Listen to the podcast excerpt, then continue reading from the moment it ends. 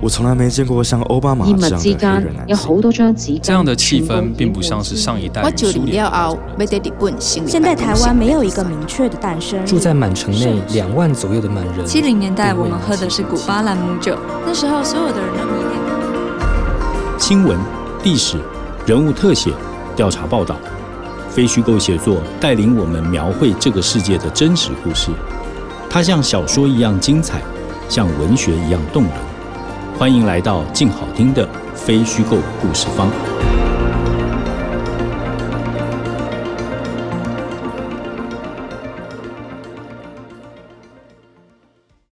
真实故事往往精彩如小说，动人如文学。大家好，欢迎来到非虚构故事方。这是由静好听与静文学共同制作播出的节目。我是主持人李志德。这一集录音的时间，在美国总统大选投票日之前。这次美国大选让我们台湾人非常有参与感，主要是因为在川普总统任内，美国和中国的关系从竞争走向公开对抗，最重要对抗的地点就是台湾海峡和南海。我们今天要介绍的作品是《美中暖战》，它以军事为主题，记录了从二零零一到二零一六年。美国和中国海军在南海的几次对抗和冲突，有的在海面，也有的在空中。在非虚构写作里，军事题材的难度很高。一来，因为军事科技本来就有很高的门槛；二来，因为经常涉及国家机密，也不容易采访。但《美中暖战》这本书成功地跨过了这两道门槛。书里有对当事人的描写和大量的行动细节。写作非常的生动细致，而最后对奥巴马时期的南海政策也有严厉的批判，让我们知道今天的转变所为何来。今天来到我们现场的是这本书推荐序的作者接仲，接仲先跟大家打个招呼。志德兄好，主持人各各位听众大家好。我一定要先在这里介绍一下接仲。第一个，他姓揭，揭穿的揭，揭露的揭，然后仲裁的仲。这是他的本名，所以以后大家如果有幸见到他的话，就不要再问他的本名是什么了。呃，对，这是常常有的事情，有的时候甚至必须出示身份证来证明，这真的是我的本名。接种在现场，今天哈、哦、邀请他，他当然一方面他是这个这本书的这个推荐序的作者。那之所以成为推荐序的作者呢，呃，跟接种的这个经历有关系。那第一个，他是这个台湾的这个淡江大学战略所的博士，或许你曾经在这个网络上读过他的文章。那除了分析以外，哈。接种的一个特色就是，他会有很多的这个实务跟政策的建议。那特别是在南海，那南海的部分呢，主要是因为当时他的团队在立法院工作的时候，曾经非常专注在这个领域里面。所以，我们接下来可以慢慢听接种对于这个南海以及对这本书的感想。哈，我的第一个问题是一本书的这个价值，哈，有的时候常常就是在于提出一个概念。那这个概念。以《美中暖战》这本书来讲的话，其实它就明明白白的写在标题上，就是暖战。暖战当然相对的概念就是冷战或者是热战。那你可以想象它是介于这个中间的一个状态。接仲可不可以就从这边就给大家破一个题，谈一谈这个作者提出来的这个暖战？对于这两个字，好，和这个词，你自己的体会是什么？其实，好，现在它所谓的暖战，其实现在在我们的战略安全学界。它其实讲的就是我们所谓的灰色地带，灰色地带或者灰色地带的冲突是。那这个其实已经成为近年来美国的，特别是华府的官方跟智库讨论的焦点，是特别用来去描述中国大陆或者俄罗斯等所谓的美国眼中的战略竞争者，对美国和西方世界所主导国际秩序所进行一个挑战。是，那这个所谓的灰色地带呢，它主要就是指介于战争跟和平间的一种状态。是，呃，它在对抗的程度上高于和平，但是又没有达到战争的门槛，所以它是一种处于战争跟和平之间的一种竞争的状态。那它的特性就是它在战争跟传统和平二元对立之间做一个竞争性的互动。那它常常会的特色就是所谓的冲突性质是模糊的。参与者是没有那么清楚的，还有更重要的是相关政策跟法律框架的不确定。那像这本书它所描述的那个场景，我们接下来可能会讨论到，就考本斯号，他在二零一三年，一三年，二三年他所面对的一个状况，其实就很明显的呈现出来，冲突性质是模糊的。他明明是在一个平时，他只是感觉上他是做一个各国海军在海洋上常常有大家都做的事，大家都做的事情，它的冲突性质是模糊的。但是呢，他所碰到的状况，比如说后来遭到呃。辽宁号辽舰的一些行动等等，当他碰到中共的舰艇采取这些行动的时候，他所面受到的指示是，还或者是他们美国海军既有的应变程序，是或者美国这时候华府的政策，其实都还是很不确定、很模糊的。是对，其实他这本书里面所谈论的很多的状况，在现在都很热门，是称为灰色地带冲突。可是在这本书里面，他所描述的那些时间点。是这些状况才刚刚发生，其实对于美国来讲，特别是第一线的美国美军官兵，他们可能感到措手不及，是就没有准备的。嗯，对，就是他们没有想到状况会这样演变，他们过去以往的经验或者是上级的训令都没有包含到他们接下来准备要面对的那些状况，就是是一个他们意想不到的状况。对，这一个对他们来全然是个意想不到的状况。对他们来讲，他们其实遭遇到了危险，是。可是呢，又还不到交战准则中规定可以开火的那个门槛。可是他们确实处于危险当中。是。那他们的行为，其实，在当时不论就国际法，或者说所处的海域，应该是可以被允许的。是。在以往，他们可能跟苏联在冷战时期，美军跟苏联这种演习期间，在公海上或者是公海上空的短兵相接，也常常发生。是。但是以往都没有碰到可能，比如像考本斯号，或者是这边提到他一些侦察机 EP 三所面对的这种情形。是，所以在第一个现场，我们可以想象，在第一现场执勤的美军的官兵，在碰到这种状况的时候，他们的压力一定很大。是是。暖战的这个主要战场哦，就这本书写的，其实是在这个西太平洋。然后这个书中这个描述的时间，大概就在这个奥巴马的任期当中。嗯、那在这个任期当中呢，就奥巴马的任期，大家提醒一下，就是跟这个马英九总统任期其实是一样的哈，就就是二零零八到这个一六年。那这一段时间，这个中国大陆在南海有这个大量的扩张。那对这一本书的作者来讲，他会认为这个扩张很大程度是来自于这个奥巴马政府对中国政策的忍让，或者是这个模棱两可。好，那就接种你的观察，你觉得这个作者这样评价奥巴马的这个政策是公道的吗？呃，我觉得他把所有的焦点放在奥巴马时期的应对，是认为说奥巴马时期没有及时做了足够强硬的一个反应。以至于让现在局势对美国来讲好像有点退后的一个感觉。是，但是这一段的部分，我其实是跟他有点点不同，跟作者有点不同的看法。因为首先，其实奥巴马时期，当时美国对中国大陆这些措施，它最主要受到的一个影响是，当时美国的大战略对中国大陆的大战略，它还是要把中国大陆希望融入世界。是。所以在这种状况之下呢，他们最主要是要避免在区域发生比较紧张的状况。是，其实这个政策呢，一开始也不是从奥巴马开始的。是，坦白讲，从大概是小布希时期，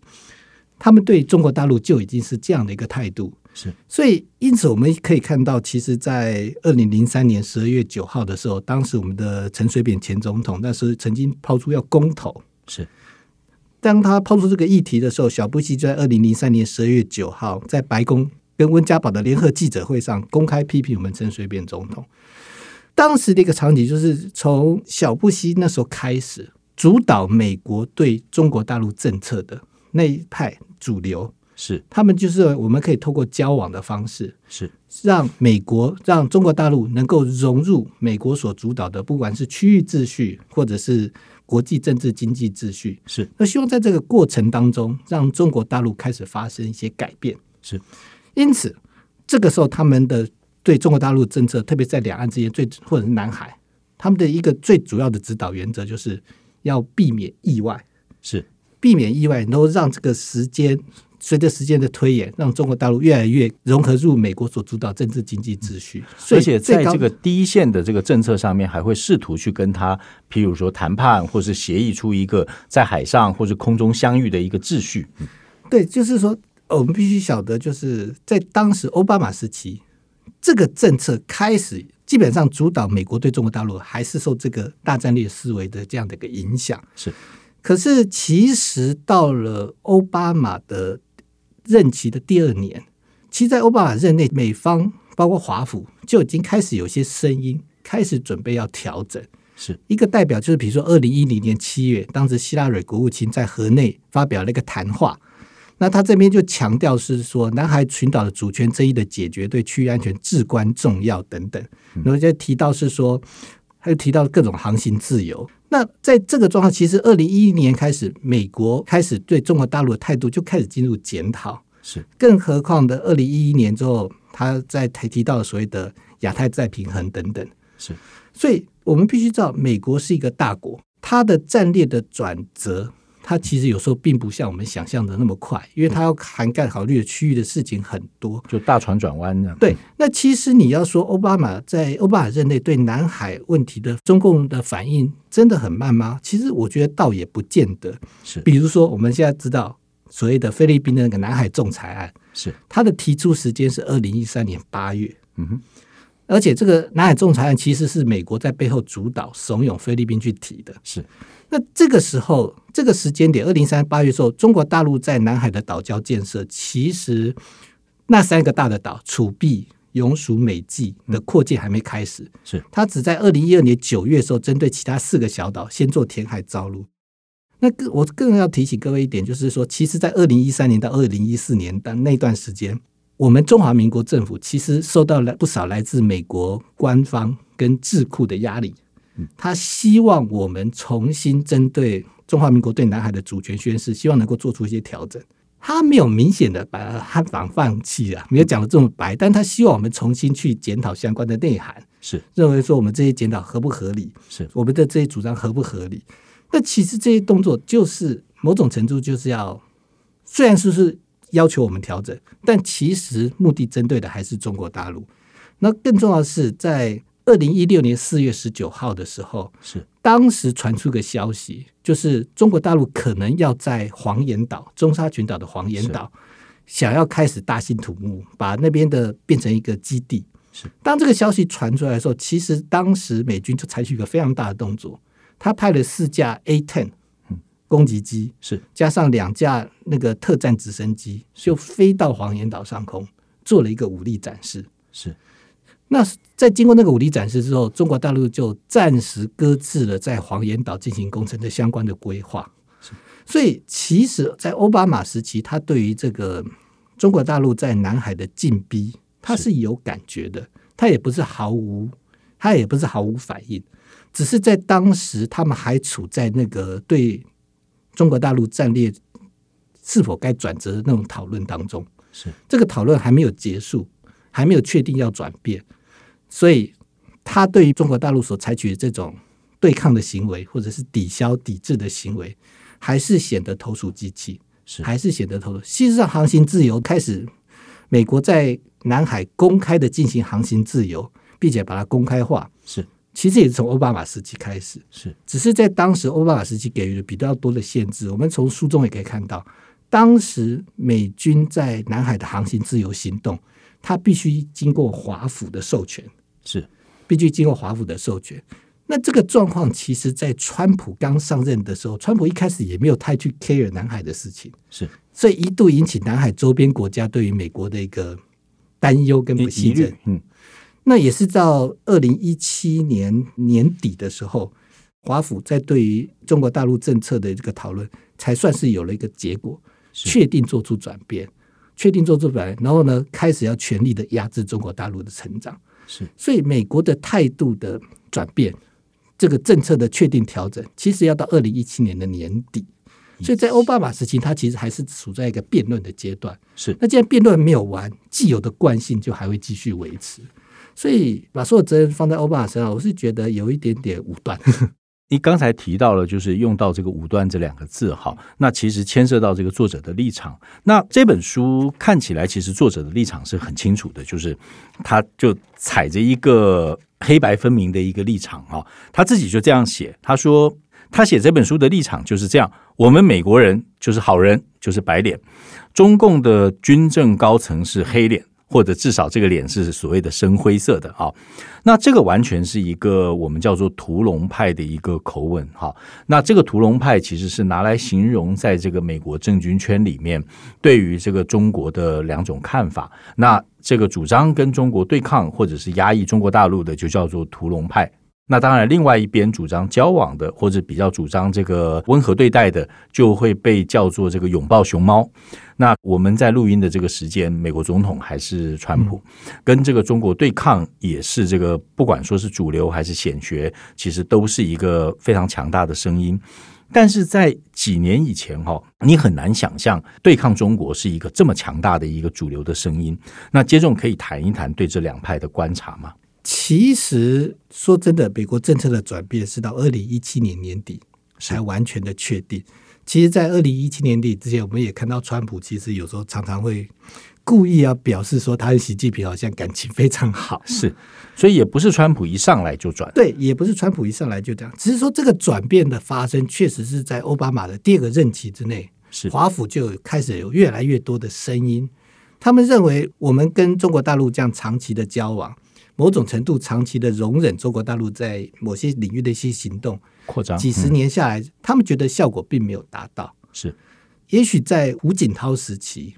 美方还有区域的其他国家会觉得，哎，在胡锦涛时期的中国大陆感觉比较柔软。是，当时甚至还有书中有提到，就是魅力攻势。是，魅力攻势那个阶段大概就是胡锦涛时期。是，可是我们必须要知道，因为胡锦涛他其实是个在中国大陆是个弱势的领导者。是。所以在胡锦涛时期，中国大陆是比较是一个集体领导的一个形式。那胡锦涛因为他知道他自己弱势的领导者，他也就比较不会去强烈的想要在哪些场合去强烈贯彻他的主张。是，所以他基本上在对外上，他也是尽量的寻求平衡，因为他本身是个比较弱势的领导者。是，可是习近平在上来二零一二年上来之后，这个状况其实就开始慢慢有所改变。是，也许在前几年，习近平内部还面对了一些挑战。可是我们可以看到，大概在二零一五年，他开始推动军改之后，基本上就大权在握了。是在这个时候，习近平就采取了一个比较扩张的一个表现，就让人家感觉邓小平时期韬光养晦好像就不在了，胡锦涛时期的那种魅力攻势好像也就不在，没有了。我们就看到，就是中国大陆在各地方去伸张它的、去扩张它的影响力。是在军事上、在外交上、在经济上去扩张它的影响力。那这个在扩张的过程当中，当然就引起了区域很多国家的不满，区域很多国家的应该说是不安。是，那这个不安就会对美国造成压力。那也因此，在奥巴马时期，奥巴马第二任的末期，习近平他开始逐渐大权在握，他开始对自己很有信心的时候，是他开始采取了比较不一样的对外政策，摆出不一样的对外姿态的时候。美国就开始进行这个相关的检讨，那这个检讨历经了几年，在二零一七年年底的时候正式确定。那它所包括一个代表性的文件，就是所谓的《美国国家安全战略报告》。是，那这个报告面直指中国跟俄罗斯在地区跟全球领域挑战美国的权利，因此就把他们定位为战略竞争者。竞争者，而且在这个战略竞争的排序当中，北京还在莫斯科前面。他在这个报告之中，三十二次提到中国大陆，还比俄罗斯的二十五次还多，而且对中国大陆进行了大量的负面描述。所以，二零一七年十二月十八号，这个美国国家安全战略报告，这个报告一发布，才正式确定了美国对中国大陆态度的转变。在以往是要把中国融合进世界，是那在二零一七年十二月之后，美国的政策就确定了。就是全力压制中国大陆在各方面扩张影响力，包括在区域、在外交、在军事，乃至于在经济跟科技上面。目的就是不要让中国大陆再有时间跟空间去成长，那到足以威胁到美国在，比如说在国际政治、在经济乃至在区域的霸权。是，呃，接着刚才提到了，就是所谓的我们形容这个大船转弯的这个过程啊，那最终下定决心或者让大家看到他下定决心，就是二零一七年的这个报告。那在《美中短战》这一本书里面，其实我们可以把它理解成。它是里面记载的这些事件，或者这些重要的这个冲突，或是准冲突的事件，其实是最终导致这个大船转弯的这个原因。哈，所以在往下谈之前呢，我们先进一段听书时间。那由接仲来帮我们朗诵一段二零一三年的考本斯号事件。考本斯号事件，刚才接仲提到了一些。那等到听完这一段听书时间之后，我们会再详细的谈这个事件。听书时间。考本斯号的舰桥上，包括公伯特在内的每个人都知道刚刚发生了什么事。有史以来头一遭，中国海军公开在公海上与美国海军战斗舰艇对峙，而且对手还是一艘巡洋舰，并且成功迫使美方退让。公伯特为了遵守自己的命令。与海上的规矩，因此表现出美国海军不愿意为了保护自己在南海的权利与利益而杀人，或者是被杀。同时，解放军的登陆舰舰长却表现出中国海军愿意看到他的水手为了保护他的利益而死，这是双方都会记住的一堂课。考本斯号于是转向东南，远离海南岛。远离辽宁号，后面还有一艘小小的登陆舰固执地追着，将美国海军赶出南海。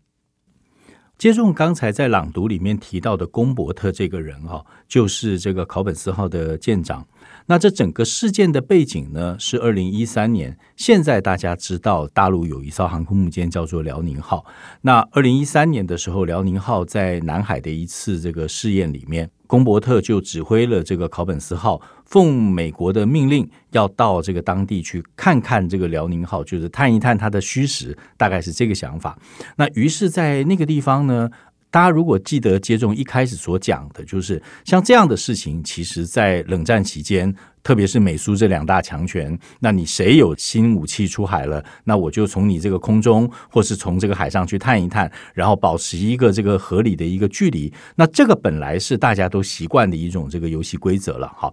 但是在二零一三年的这个事件里面呢，考本斯号就遭到了这个意外的一个呃阻拦。那这个阻拦呢，就是这个跟随辽宁号出来的一艘这个登陆舰，然后用一个接近我们说自杀吧，哈。接近一个自杀的手段，就把他的船打横在考本斯号的前面，然后就逼着这个考本斯号在很快的速度里面停下来，然后又急速的倒车。简单的讲，就是造成了一个让美军非常非常困窘的一个情况。不仅是这个侦查不成，后来还决定就放弃，然后就就离开。然后离开的时候，呃，后面这个登陆舰还就一直追着他。那作者的书里面呢，就形容说，这像是一架这个汽车开走的时候，后头有一只狗在追着他，这样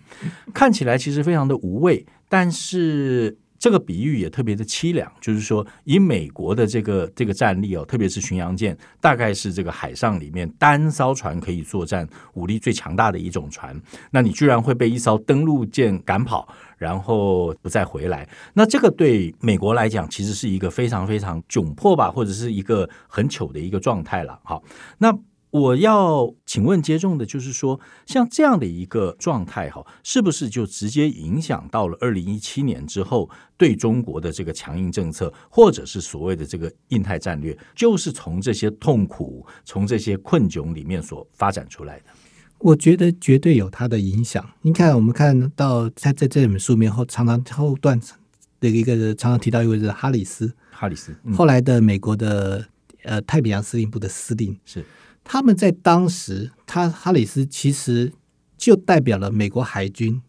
第一线作战官兵的那种心态。是。他觉得中国大陆相关的行为必须要得到一个抵消，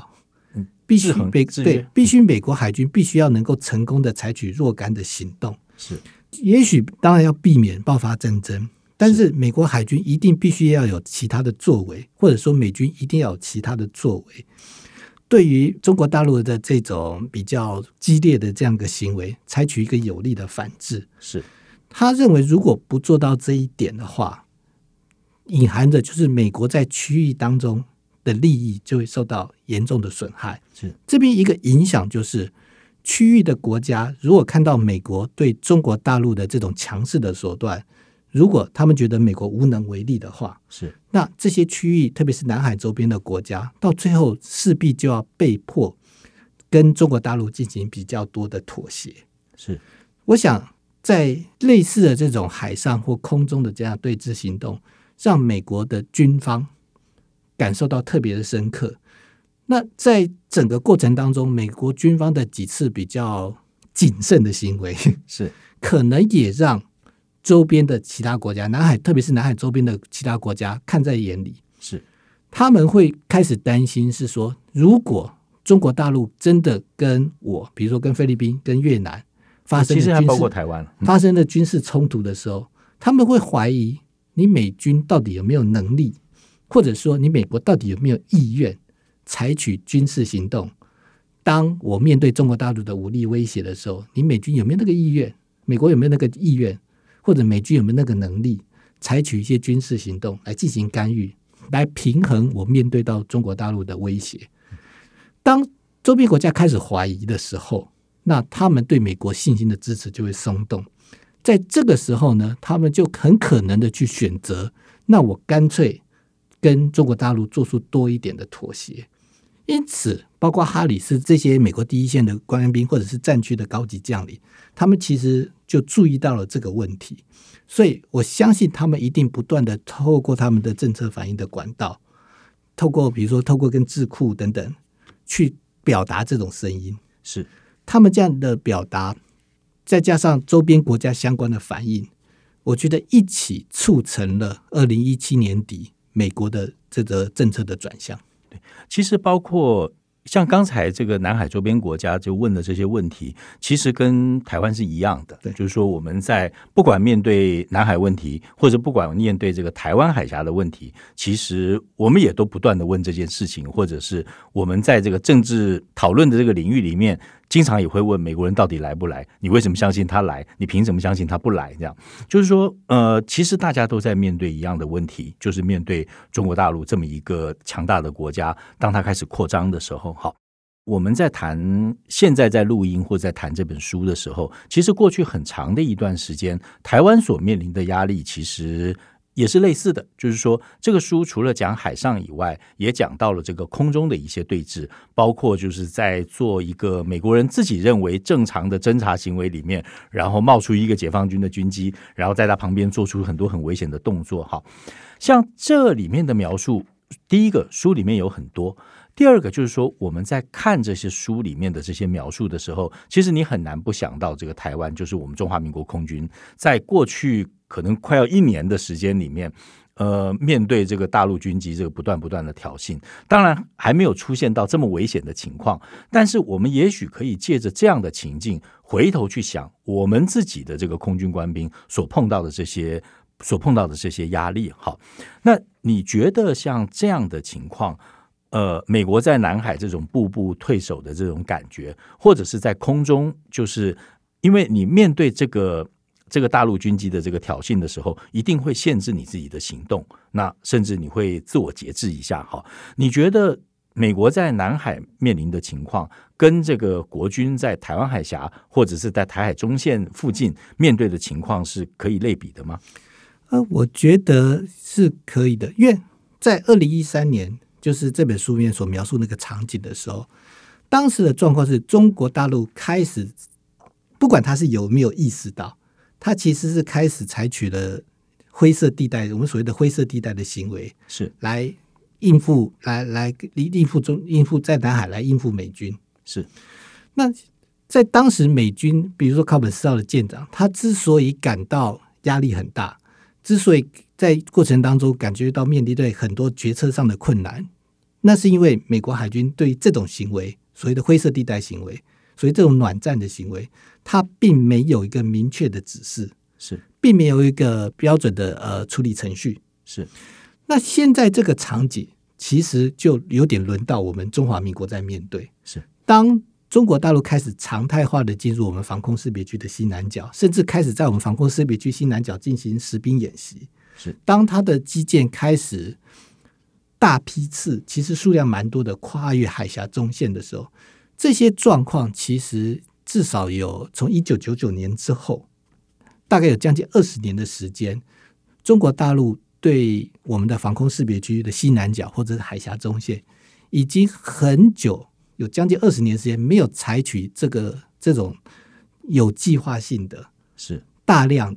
常态性的这样的一个军事行动，以往曾经有些飞机不小心跨越海峡中线，或者不小心进入了防空识别区，以往发生过。但是我们空军的战管其实就会听到中国大陆的战管在呼叫他们回去。对，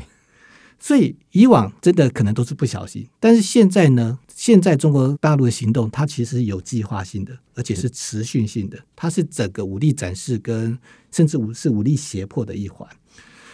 那现在我们面对到这种情形，像以往中国大陆远海长航也不过从二零一五年才开始，是，所以在二零一五年之前，我们根本很少看见中国大陆的军机